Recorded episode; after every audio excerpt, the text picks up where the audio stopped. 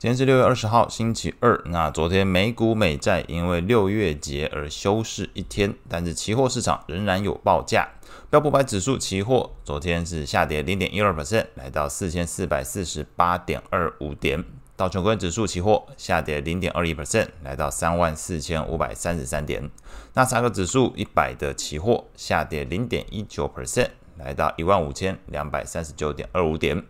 美国十年期公债利率的期货价格下跌零点二六 percent，这反映了市场对于十年期美债利率有所上升。那美国的两年期公债期货价格下跌零点零七 percent，基本持平。那也反映了整个市场对于两年期美债利率基本上是微幅上升，堪称是持平的一个情况。那昨天美元指数是上涨零点二三 percent，收在一零二点四八。所以大方向来说，昨天就期货来看，期货的这个股票还有这个公债的价格来看，都是下跌的一个情况。那呢，美元指数则是上涨，那也反映了这个昨天十年期呃美国公债利率哦，从这个期货角度来看，期货价格下跌，表示这个认为利率上升的一个情况有转强。那美元指数也在昨天是上涨零点二三 percent。经济数据的部分，那由这个 NAHB，也就是所谓的美国全国住房营建商协会。根据每个月四百家建商成员进行调查，那最后会编制一个指数，叫做这个美国独栋的新屋市场指数。那一般可能简称就直接叫做这个呃市场指数哦，房市指数。那从五月份的五十上升到六月份的五十五，那基本上比五十还高，就表示整个市场就像景气荣枯线一样，比五十还高，表示这个房市的观点不错，那个买家买气也都持续的好转。那所以。所以从呃五月份的五十跳到五十五，那基本上是远高于市场原先预期是五十一的水准。那同时也是创下去年七月以来一个新高水准。那显示整个美国在新屋市场的销屋状况、销售状况都相当良好。那也呼应了这个先前跟大家分享近期的经济数据，基本上都显示整个美国的经济还是相当稳健的一个观点哦。看来看来买房的这一部分，呃，买气有些回升。那市场消息的部分来看，因为昨天这个股市没开市嘛，所以这边分享消息，那大概抓三个消息点。首先，在美国国务卿呃布林肯，那跟中国国家主席习近平昨天是进行会谈。那媒体的报道是指出，双方虽然都表示愿意对话，但是就美洲贸易战、台海局势、人权议题以及中国军事扩张的这些问题上面，都没有想要改变各自的立场。那布林肯也在会后受访的时候表示，最希望协商并且达成的项目，原先是这个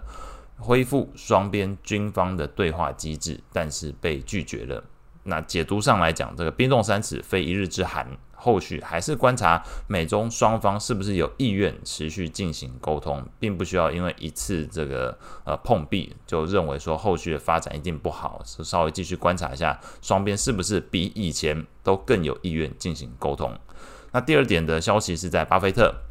这波克下的还是会昨天公布全资子公司对于日本五大商社的平均持股比例增加到超过八点五 percent，持股市值也已经超过波克夏在美国以外的任何国家所拥有的公开交易股票，所以在大方向来说，仍然是对于日股五大商社是做看好的一个情况。不过，昨天日经二二五指数是延续的上周五美股一个居高思维的一个气氛。那同时，日股本身也已经是相对来说，呃，跟历史的水准来讲是居高。那昨天二二五指数是回落一个 percent，来到三万三千三百七十点四二点。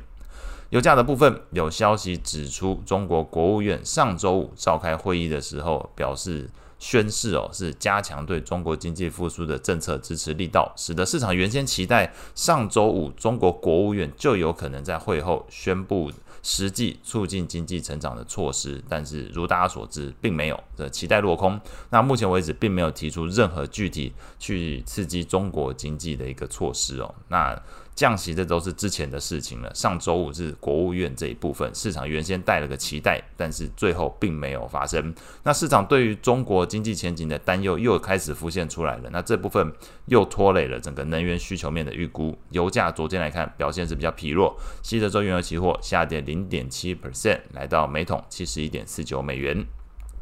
外汇市场部分同样延续着刚刚前面提到中国呃的目前的一个发展啊。那中国央行日前宣布降息，同时美国国务卿访问中国，那基本上你都让市场对于短线上来讲持有人民币产生一些疑虑哦。除了这个降息之外呢，那美中双边的关系也突然间被大家又重新关注起来。那昨天人民币贬值零点五二 percent，在主要货币来讲算是。贬幅比较呃贬值幅度比较大的，那来到了七点一六附近。那同时原物料需求也随着中国官方迟迟没有给出的刺激措施，那有所转淡，拖累昨天的澳币是下跌零点四九 percent，来到零点六八四三。所以不论是股债汇整个大方向来讲，现在大家都对于前景需要一些指引，像是。啊，商品货币的部分，你会希望看到的是中国对目前的经济推出利多措施。那股票跟债券的部分来讲呢，可能就要后续关注。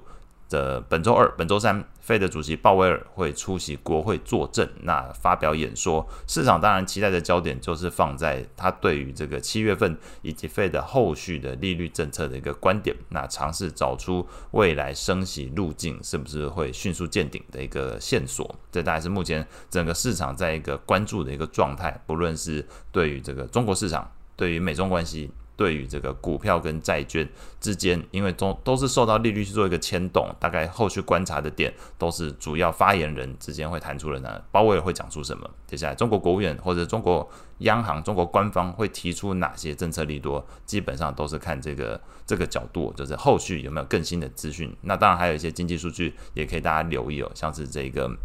礼拜二会公布这个美国的新屋开工，那刚刚前面提过，整个新屋销售做得不错，所以新屋开工这部分或许表现也会比大家原先市场调查来得好。那礼拜四的话，这个端午节，那英国的部分会有英国央行的利率会议，那美国会公布初领跟续领的失业金人数，还有欧元区的消费情况，以及美国的成屋销售。所以这个礼拜跟这个屋子相关的、这个卖房相关的数据看起来是比较多。那礼拜五的话呢，会有这个日本的 CPI、欧元区跟美国的制造业 PMI 这部分也可以稍微留意一下，至少经济数据的部分呃不要落掉。但是大方向来讲，可能大家都更期待的是呃官方的发言人会讲出哪些内容。以上是今天所有的内容，我们下次见。